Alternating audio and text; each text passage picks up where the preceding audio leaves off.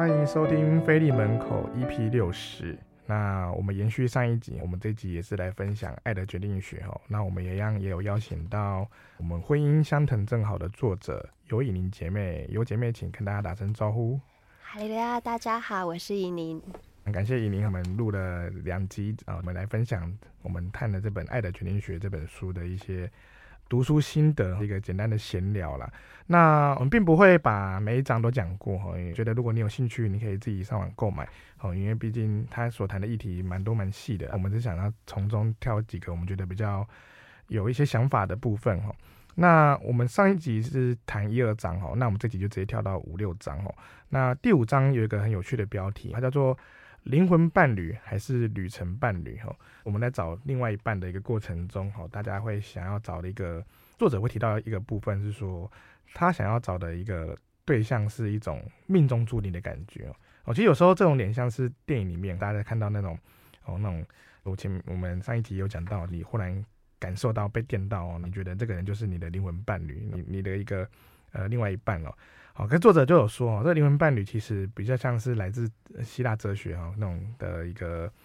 思维。他说是希腊哲学柏拉图哦，就是说曾经推测说，他们有一种族群哦，就是是雌雄同体的，他们必须试图推翻众神的政权，所以这个族群是由呃圆形的人组成的，每个人都有兼具雄性跟雌性的特性，这样的组合使他们非常强大，所以那时候的宙斯会把他们变成一分为二，他们能力就会减弱。而且数量增加后，可以还可以去奴役他们这样子。那这种强制分裂导致双方都失去另一半了，以至于他们渴望再次结合。当双方他们终于找到另外一半时，他们会紧紧紧的依附对方。他们强调的是说，他们是除了紧紧的彼此依附，什么事也不做。所以那个宙斯，他们从希腊这边的一种神话里面提到的这个一个观点哦，他认为说就是一种。强调人原本是一一分为二的，好，是是被迫被迫的，所以他们必须重新找回这个部分。好，那他就变成说，呃，作者就会问我们说，今天我们如果从圣经的观点来看，一个爱，爱不管是男女之间，还是说各方面哦，应该会使我们更加强大。哦，可是你的爱情带给你什么？它是让你觉得更坚强，还是让你更软弱、更绝望？我想，就像他就提到说，像迷恋这件事情，其实会带领我们走进绝望的路径哦。就是有时候你可能你很。会对因为你的迷恋产生某种强烈的依附感哦，你甚至觉得无法接受跟他分开。任何分开的时候啊，你甚至会觉得说，哎，我觉得没有他我就做不下去，我不能做了。好，这就是灵魂伴侣的一个他的一个概念。他觉得说，人试图将两个个体合为一，恢复成原本是应该被分开的另外一一那个两半，所以大家都在总去找寻自己的另外一半。好，那但圣经他强调强调圣经说，我们的主问题不在于。祖先是被一分为二哈，而是因为我们的罪是我们的与神隔绝哈，所以我想他谈到了一个点，跳回到的部分哈，我们跟神的关系其实是先失落了，所以变成说，当我们我们其实本来就是会变成跟神的关系的过程中，就就是就是已经是一个完整的人了。那婚姻并不是一个要变成一个完整的一个呃呃出这件事情的一个核心点。哦，而是说，所以说他也提到说，我们在找那种伴侣的时候，不是说不是出于绝望，不是出于失落，而是一个等耐心等候的一个过程。所以柏拉图他这种思考，灵魂伴侣思考，其实是呃会喜欢喜欢说用一种比较神秘的方式来辨别说，哎，是不是注定就跟某个人会在一起，把这种观念当成一种你寻找另一半的一个方式。那有些人会说，我也问过，为我求问过神，他也会觉得说，可是他也会问说。对某个人很着迷的时候，你是不是会执迷于说，在拥有他的状况下，就希望一定要拥有对方的过程中，你还能够客观的分辨你是不是真的问到神了，还是你只是那个是你个人的一个强烈的意念，决定要把自己取代到神好的一个境界哦。好，那呃，作者还特别强调一个点，在第五章里面，就他说婚姻的一个选择抉择很重要，固固然很重要，但他永远不能定义你。好，如果我们是一个基督徒，我们应该是用神来定义我们自己的人生，而不是你的婚姻状态。好，所以他说，不论婚姻幸幸或不幸啊，你的婚姻状态代表就是你人生的全部，而是用神来去定义你的人生。不要给自己太多压力，让婚姻成为一个追求，成为一个喜悦，像神一样自由的那种过程。那并不是要来代替神为自己寻找外面组合。哦，那我们应该提到的是，提到的是说，他应该要能够去思考，说神是无条件的爱你，被接纳、被关心，去接纳我们这些我们可能原本很受伤的部分。那在后面他又提到说，他有举例说旅程伴侣的部分哦，因为他谈前面谈到是灵魂伴侣嘛，那旅程伴侣他谈的是一个在信仰的角度去看待这件事情了，就前面在第一二章也谈到的一个很大的核心价值，他认为说先求神的过神的义，然后在这条路上能够同行的人。哦，就他觉得说就是一样的一个旅程伴侣。好，那说他这种爱不是基于感觉，反而是基于一种牺牲，大家互相奉献各自的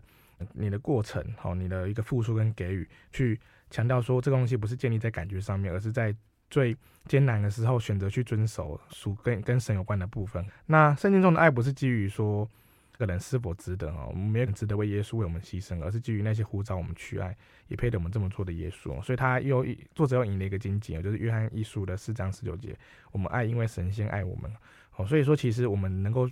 彼此去相爱的一个过程，这个旅哈，他作者用旅程的方式，这个爱的旅程，我们能够成长，能够扩展自己的一个爱人的能力，好，使自己变成一个可以被爱所驱动的人，是因为基于这样的一个哦被神所爱的过程。好，那把。这个感情哦，可以建立起来，这样子哦。那这是这个在简，因为第五章它的篇幅蛮多的哦，所以我只是在简单的描述了这样的一个探一个过程哦。那以您姐妹，您觉得说我们刚刚讲的这个灵魂伴侣，你会觉得说这东西哦，大家会好像有有时候也会这种感觉哦，我们都来找一种命中注定的那种 feel 哦，去去去进入想要进入婚姻里面这样子。偶像剧看多了，可是我我还没有。很完整的看这个所谓柏拉图的他的一个讲法，早先呢、啊、就是被分为一分为二这个传说这个故事之前呢，我听到灵魂伴侣，我是会觉得是不是一个人就是类似像那种一见钟情吗？哦，一看就是看对了，这个人我朝朝暮暮所期待的那一位，这样子很梦幻式的，对。那些我觉得那个灵魂伴侣的故事看完之后呢，会让人家有一种感觉，就是当然我们人都有一些比较不完美的地方，对对，但他的他的这个故事就会让我觉得，哎，他是不是把人的这种不完美，对，就就觉得哎，可能我们是一半，我们只有一半，所以我要找另一半嘛，这样才会完美这样子。对，那我觉得这作者这部分用了圣经的部分，就觉得哎，他写的很好。其实我们的人性中的一些。不足一些匮乏呢，这是我们跟神哈，在我们的始祖犯罪之后，那个罪哈原罪，让我们跟神有了一个隔绝。那当然我们会去面对这样的软弱，在我们信主归主之后，受洗之后，我们的罪洗净之后呢，其实我们在主里，我们每一个人，我们都是主所爱的人。对，我们本身就是一个很很好，对，在主里面的那种是被主所。会是二分之一的人，嗯，对，那我觉得这个部分一个呃还蛮不错的讲法，因为我们并不是带着匮乏说哦，我一定得要二分之一加上另外一个我才是完整，嗯，对我我本来就是完整，那么我有我们人类会有爱的能力呢，我们感我们感受到我们爱，对，那甚至有些人他没有信仰，他说他在自己的原生家庭里面呢，有父母亲的爱也可以让他有这样子爱人的能力，这样子。就是。呃，人人之间的那种互动啊、连接啊，对。那如果我们是带着一个比较完整的角度去看，对，我们就不是这种匮乏的。那不是匮乏的，有什么差别呢？我不会没有你我就死了。对，其实，在我的教授呢，他也讲了一个，呃，他是从他，我我想他是佛教徒吧，他就是用他观点去看，他说。其实，如果一个人把自己的情感就是完全的挂单在对方身上，嗯，没有了，他可能就是完全活不下去。嗯，呃，这件事情是，嗯，对，是非常，当有这样的状态，要很适时的赶快跳出来，对，嗯，不要让自己深陷在其中。对，对。那但回到我们的主题，就是我会觉得，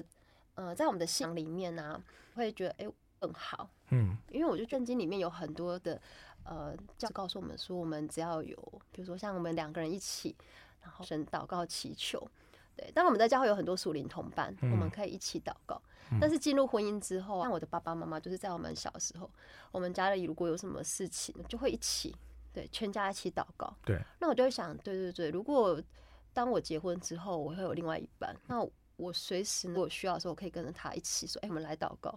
对，我们可以在祷告当中。彼此获得那种属灵的成长。嗯、对，那这种属灵的成长就会让我对灵魂伴侣有不同的诠释。所以我自己会觉得，哎、欸，我们其实如果在教会里面找得到这样子的属灵的对象，也也算是一种灵魂伴侣吧。对，那旅程伴侣，我觉得这大家就不太陌生了，因为其实说实在，我们常常都会把人就是在这个世界上的一生，就当做是一程、嗯、一趟旅程。对，那当然一个人走是也是可以啦，就你知道我们人终其一生，就是自己有很多事情要自己去面对。嗯，但是如果大家一起走呢，那就是在我们的教会团体有伴嘛，对不对？对。那我们如果要更深入的，就一个可以谈更多的，那那个人大概就是我们的家人，甚至就是我们的另一半。嗯、那这样的一个嗯情感上呢，我觉得是很特别的。教会的婚姻有什么不同？我都会想这件事情。对，对我我们其实就不会只是所谓的身心的那种契合或结合。在，我未来就是，当我们谈到说，哎，后的世界或什么，我们就知道说，哎、嗯，我们将来会有一个天天国天家的盼望。嗯，哎，我们走的不是一个人生路而已。嗯嗯嗯，我们追求的不上的那个功成名就，哎，我们期待的是一种在信仰上呢，大家都可以。婚姻里面有神的爱，然后我们就孕育出呢，就是主的小，然后最后又可以回到家。我觉得那子的旅程，对，才会是我对婚姻就是比较觉得，哎，他为什么会有吸引人？嗯嗯对，因为如果你看到我们的，哎，有些人就说啊，不合就离，死了就没了。我觉得那个成很多的伤害。嗯嗯，但是在主里面呢，彼此相爱那一块。嗯，会非常的让人家觉得有一种很平静稳定。嗯，对我是这样看的。嗯，其实谈当灵魂伴侣的部分嘛，那呃，我想很多人当然也会觉得说很期待的是一种呃那种哦，当然也不要说到红利来到是一个呃，我我找到一个我的唯一的答案那种感觉，命中注定，好像命中注定，对，心动的时候这就命命中注定。哦，那。你会，我觉得大家会就哎、欸，不知道每个人会不会这样想。有些人好像很喜欢，会很期待说，他就觉得我要得到一个命中注定的答案，哦，就是他的，哦，有各种的方式，然后不管怎么样，然后他觉得这是我的一个看待寻找另外一半的一个一个做法。对，那嗯、呃，有时候这个的感觉有一点比较怎么讲，呃，慢结果论的。哦，你成了就成了嘛，如果你很幸福，你很。你很过得很很 OK，很顺利，那那你当然你会觉得说，这就是命中注定什么的都没问题。可是我们也看到更多，其实不不一定是只有外面哦，就是包括我们自己教会里面，可能都会有一些离婚的状况。那你要这时候你要问说，也叫命中注定吗？难道是命中注定离婚吗？也不对吧？然后这感觉也也怪的。就像我们圣经也讲到说，神所配合的人不可分开。可是事实上，我们还是遇到很多分开的事情。所以也许嗯，灵魂伴侣他可能是一个我们。比较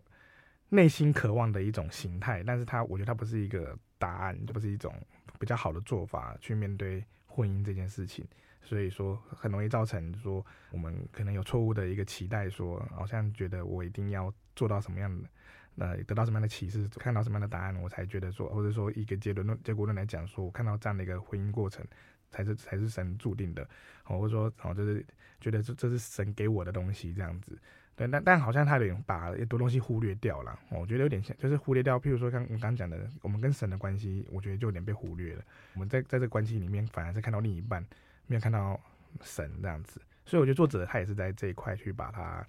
想要拉回来，去去做做一个说明，说，哎，我们并没有只是要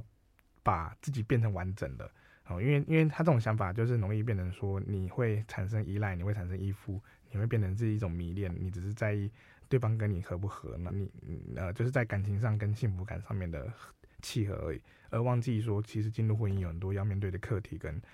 要去做的事情，嗯，他没有那么单纯的，他有很多生活实际面的东西要去面对了，对啊，所以你会刚刚讲的一些东西，你觉得啊你有什么样的看法吗？就像伊莎跟立白讲书书本里面也有提到，对对，那大家就会觉得说，嗯，对，就是这样的。非常的对，对，这一见钟情嘛，对。不过我想更多时候我们都是日久生情的比较多啦，对对。那当然就是婚姻里面会有很多的，大家可能对同一件事情有不同的看法，所以我们自己在圣经里面看到，就是对的夫妻，对，他们在婚后有种对，也会有一些意见不合这样子。对对，那所以我们才会说，其实你会想哈，我们的一些不足的地方是神帮我们补足了。对。那我们在信仰里面，我们听了这么多的道理，那这些道理其实就让我们怎么样去去爱爱别人。爱对方就是爱人如己嘛，对不对？那实际上我们就是因为有这些道理在保守着我们，所以当我们看到对方的不足，看到自己的不足的时候，当我们会有一些生气、愤怒，会吵架哦。可是我们在祷告当中的时候，我们是被神去引导，所以。当那时候我们爱对方，其实不是因为说哦他好帅他好美，所以那种婚前的迷恋去让我们去维持这个婚姻的，是我们从道理当中告诉我们说，哎，是神都这么爱我们的，我们不完美，他都这样子包容接纳我们了，那我们是用这样的爱去爱对方，对，那这才有办法让我们的婚姻就是走的比较长久，对，对。当然我知道外面有一些的教导也不错啦，就比如说怎么样去沟通啊，对。像我最近有听的一些关于善意沟通的对话方式，我觉得这些也蛮好的。对，但是在我们的岛里面，其实跟我们讲一个更深层的地方，我觉得很不一样的，就是我们在神的带领之下，我们会知道，其实世界上有很多的事情，我们是需要用属灵的眼光去判断，所以我们是真的可以跳脱那种所谓的心动啊、迷恋、偶像剧式的那种泡泡。我有发现，结婚之后，我对那个真的就不太看了。你会觉得很不真实吗？对，真的就，对，那那那东西完全就不在我的。活在原本原本是活在一个想象里面。对，然后也不会有那种过于激动的，像现在有些人就会有所谓的家暴啊、外遇啊。其实我觉得在教会里面，相对我不会说完全没有，因为人的团体有些人他一定会发生在他脆弱的时候，对，或者不小心的的一些状况也都有。但我相信，如果在灵性上有追求的人，他在这些前，对他其实是更有抗体的。对他不会说啊，我孤单寂寞人，所以我就不小心做了，对不起，就不会有这些问题。所以，我就综合这一本书说的，就是《爱的决定学》，我觉得书名很好。嗯，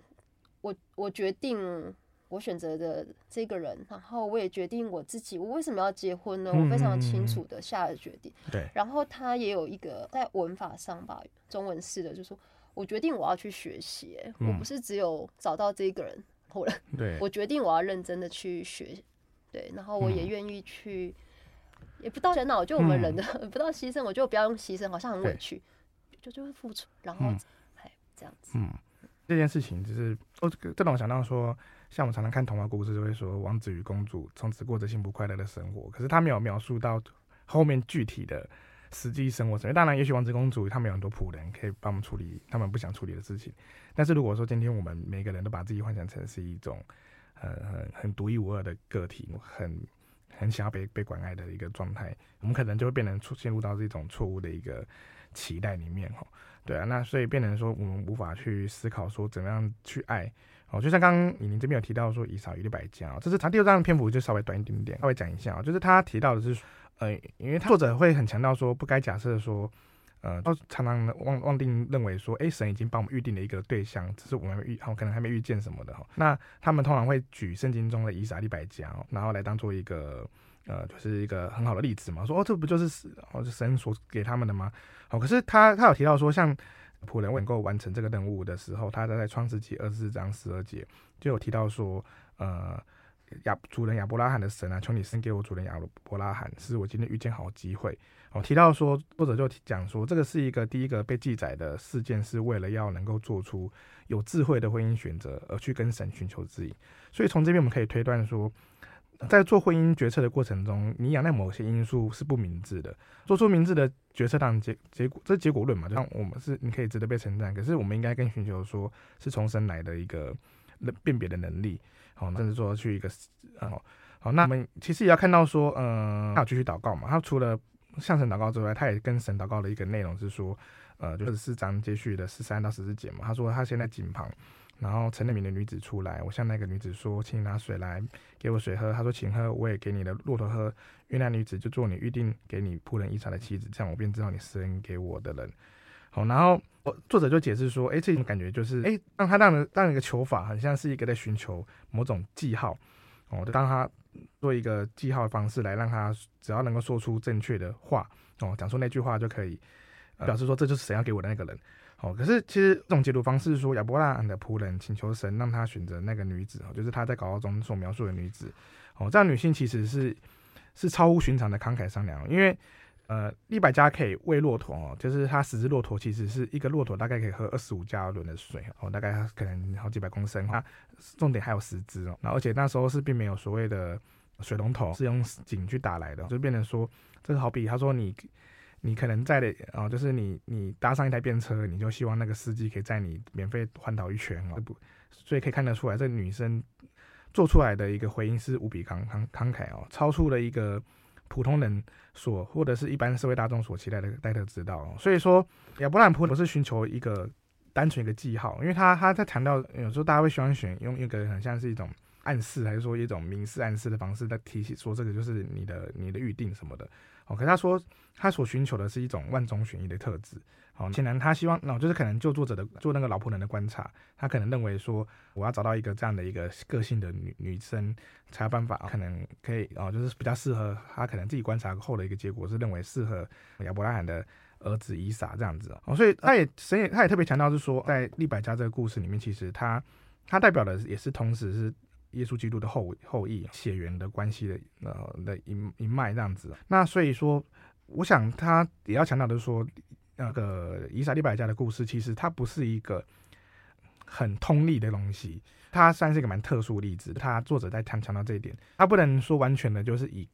看那种说他的故事就可以套用到我们现在教会的一个整个整那个景况嘛。我们没有骆驼，也没有办法去测试说一个一个姐妹愿不愿意为了你去打打了像骆驼喝的水一样那么多，那我们没办法看到说那个时空背景全不一样的哦。但是他他而且他他背后的意义可能是说也是包含着说哦，就是他是紧扣着后面的耶稣降生的一个部分的一个哦，就是一个救赎的一个计划之一的一个内容。所以说神并不是在一个，我想他不是在强调一个说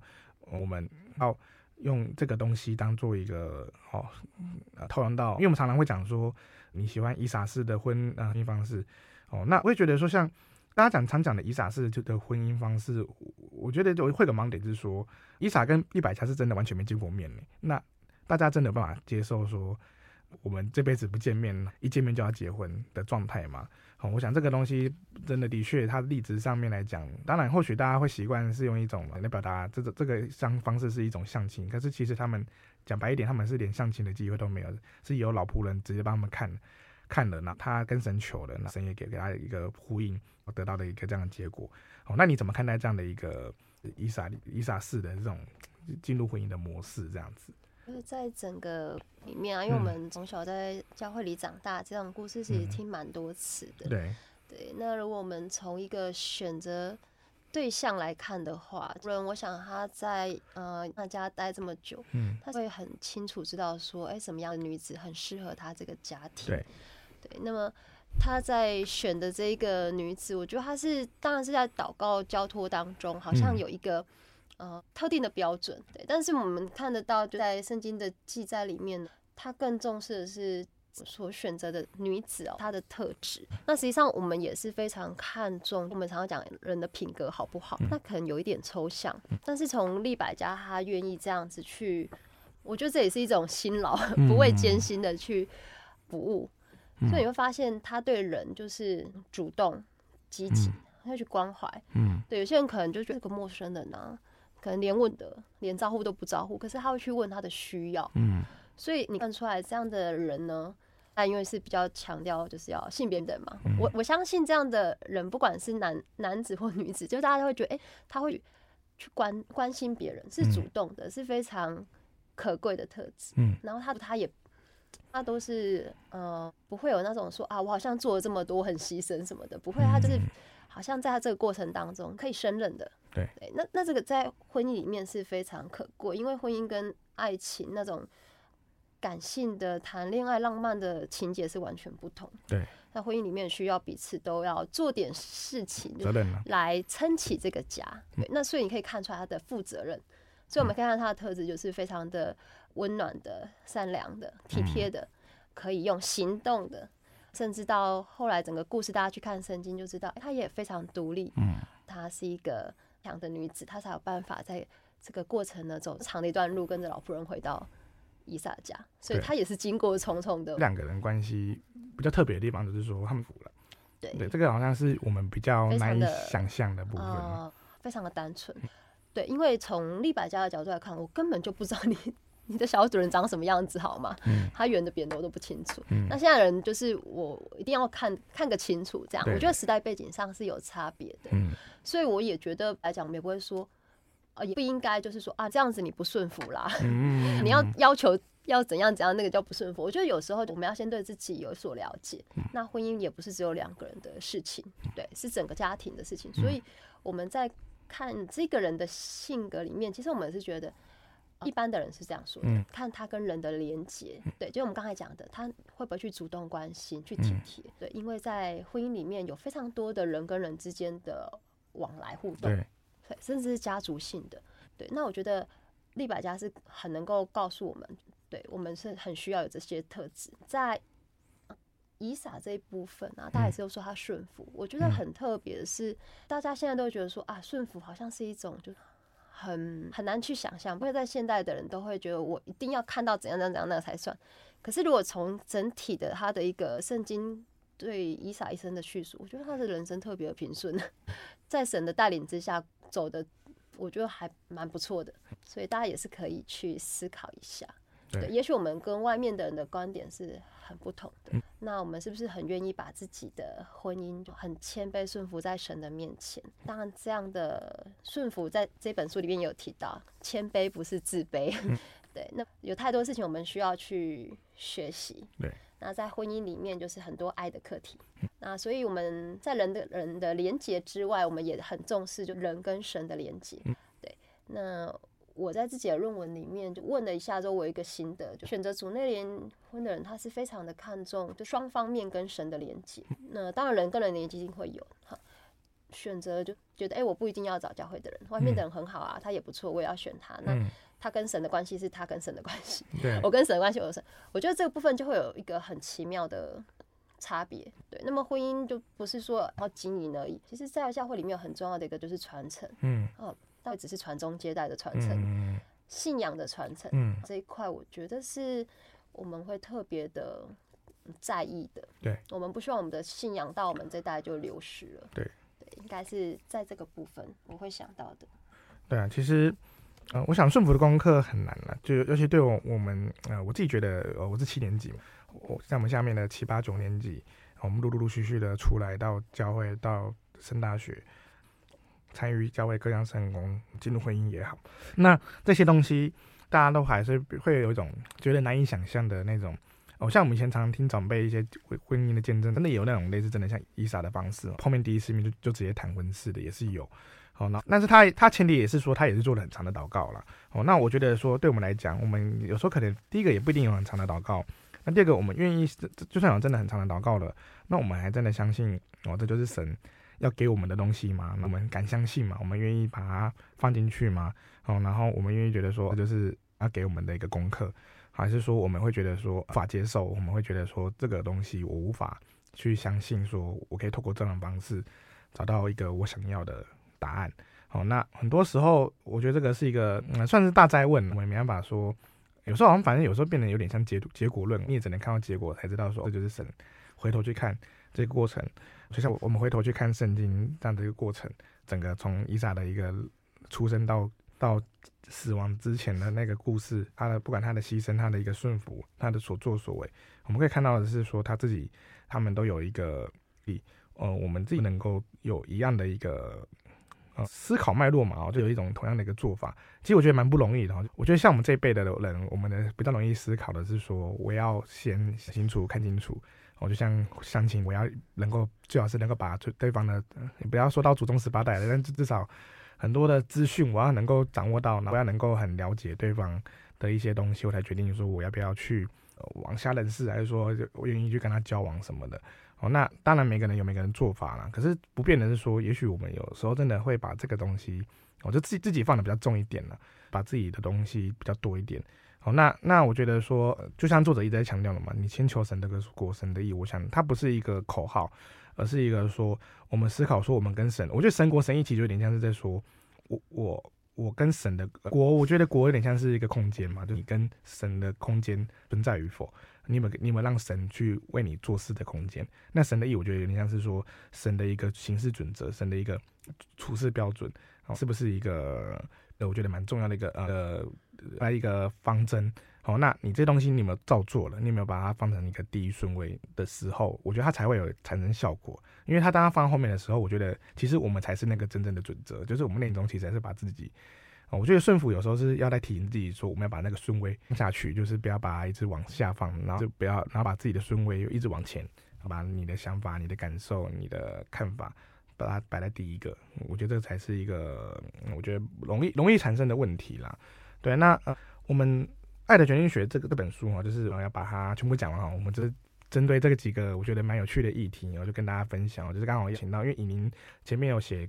过那个《婚姻相的真好》的这本书哈。那我们也也打算说继续往，就有有姐妹有在继续往下写，她有些写一些，你现在还是有在写一些婚姻的一些题目 在月刊吗？有时候也会一起，但现在主要就是阳历啦，在森林月刊里面，嗯、每个月会有一篇这样子。对对，那下一步写青少年的，目前差不多是在青少年活养力的部分这样，嗯、但有时候也会觉得说，哎、欸，其实，嗯、呃，感情面啊，或者如果跟青少年也可以分享的，其实就是可以谈，因为现在大家都也会可以多了解一些，嗯、对，所以对，其实。现在大家就觉得说，我们想要再清楚一点。我觉得再清楚一点这件事情呢，也